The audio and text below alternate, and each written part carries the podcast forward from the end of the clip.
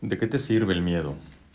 El miedo, eso que siempre tienes entre los huesos, entre el cerebro, ya no sabes ni dónde está, está en tu cuerpo, está en tu panza, está en el pecho, está en las manos, está en los ojos, en la boca, en todos los lugares.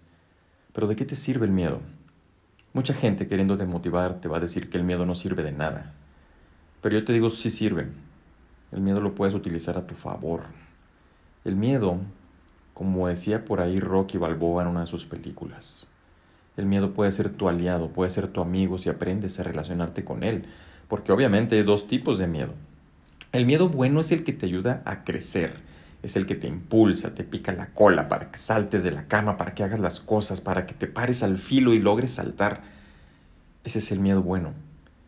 Pero el miedo malo te paraliza. El miedo malo te impide crecer. Hace que des un paso hacia atrás, hace que te agaches, que te voltees y camines hacia el otro lugar. Todos hemos sentido, yo creo que ambos miedos y todos hemos enfrentado los dos. Pero te voy a decir una cosa, el miedo es un fantasma. El miedo no se vence, porque no lo debes de enfrentar. Si lo enfrentas te va a romper la madre.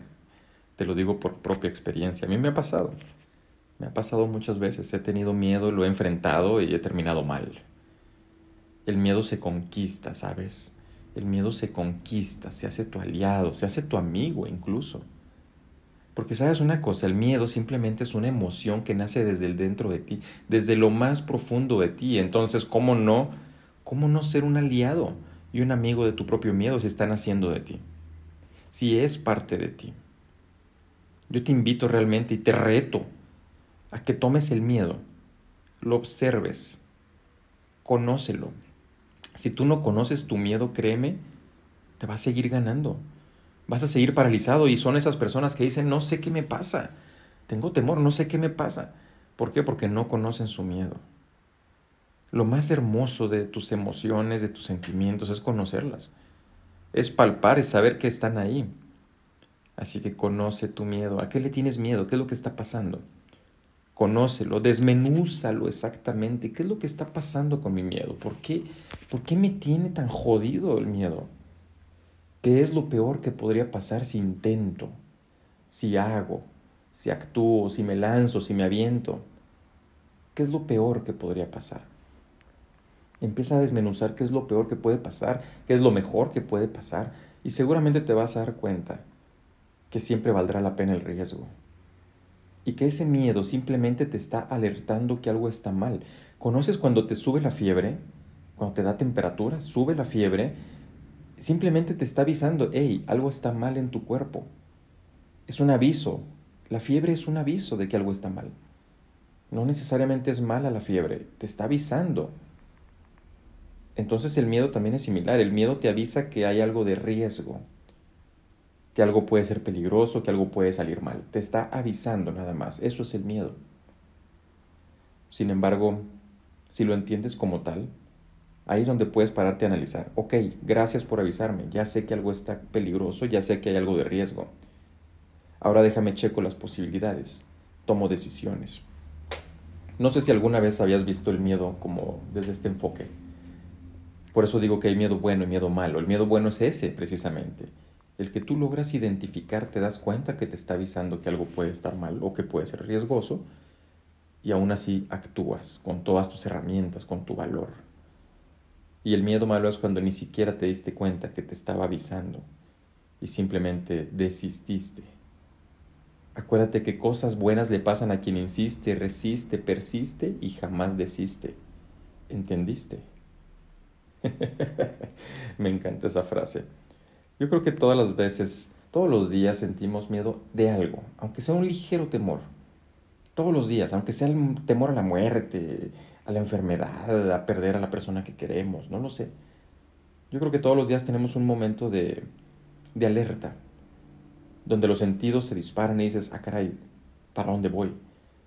Y si mejor no voy por allá.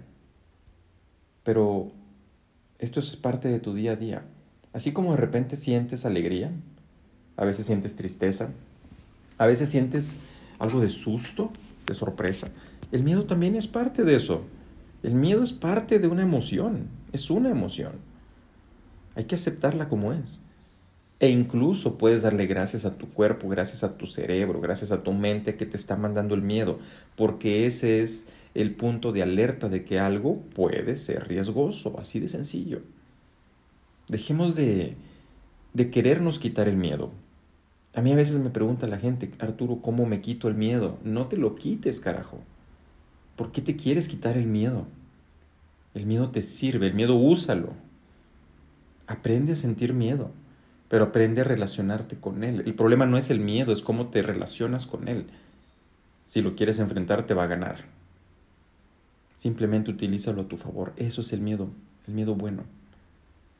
En esta vida muchas veces pasamos el tiempo con miedo, pasamos los años con miedo. Me dicen, Arturo, tengo miedo de empezar una nueva relación porque las anteriores me fallaron. Bueno, entonces mi respuesta es bien sencilla. Prepárate para morir solo. Prepárate para, para, permanecer solo toda tu vida. ¿Pero por qué me dicen? Bueno, pues porque si tienes miedo a volverlo a intentar, entonces no lo vas a hacer y vas a permanecer solo. Oye Arturo, pero yo quiero estar en pareja. Entonces quítate ese miedo. Conquista el miedo, hazte amigo de él. Entiende. Te está avisando que hay una alerta de que ya te fue mal y te puede volver a ir mal. Ok, gracias miedo. Ahora déjame ser más cauteloso, cautelosa, más inteligente al tomar decisiones pero no puedes parar, no puedes detener tus acciones solamente por miedo, no se puede. Si lo haces te quedas estancado, carajo. Tienes que continuar, tienes que seguir adelante. El miedo simplemente es una inyección de adrenalina, para bien o para mal. ¿Quieres hacer las cosas aún con miedo cuando te subes a un avión y te vas a aventar en un paracaídas? Es una adrenalina tremenda, pero ¿qué haces? ¿Te regresas? te quitas el chaleco para caídas y te, te, te, bajas otra vez en el avión o te arrojas. ¿Qué haces con el miedo? Es cuando te paras en un trampolín de una piscina allá arriba y dices, wow, desde abajo se veía más sencillo. Claro, párate arriba requiere huevos para aventarte. Y ahí es donde dices, ok, qué pinche miedo tengo, pero me aviento. Relaciónate bien con tu miedo. Tu miedo puede ser una de las mejores emociones porque te está alertando. Por lo menos es la única que te alerta de algo, te avisa. La alegría sale espontánea, por supuesto, y nadie le tiene miedo a eso. Pero, pues la tristeza también. La tristeza te dice, bueno, pues algo no me gustó, me siento mal. Pero el miedo te dice, hey papacito, hey mamita, detente, ten cuidado, analízalo. No te digo que no lo hagas, solamente analízalo. Eso es el miedo. Aquí el punto es cómo lo estás tomando tú, cómo estás tomando tú ese miedo, qué estás haciendo con él. ¿Lo estás acariciando y haciendo parte de ti? ¿Le guiñas el ojo? ¿O simplemente le sacas la vuelta, huyes, te paralizas, te friseas? ¿Qué haces tú con el miedo? Ahí te lo dejo de tarea.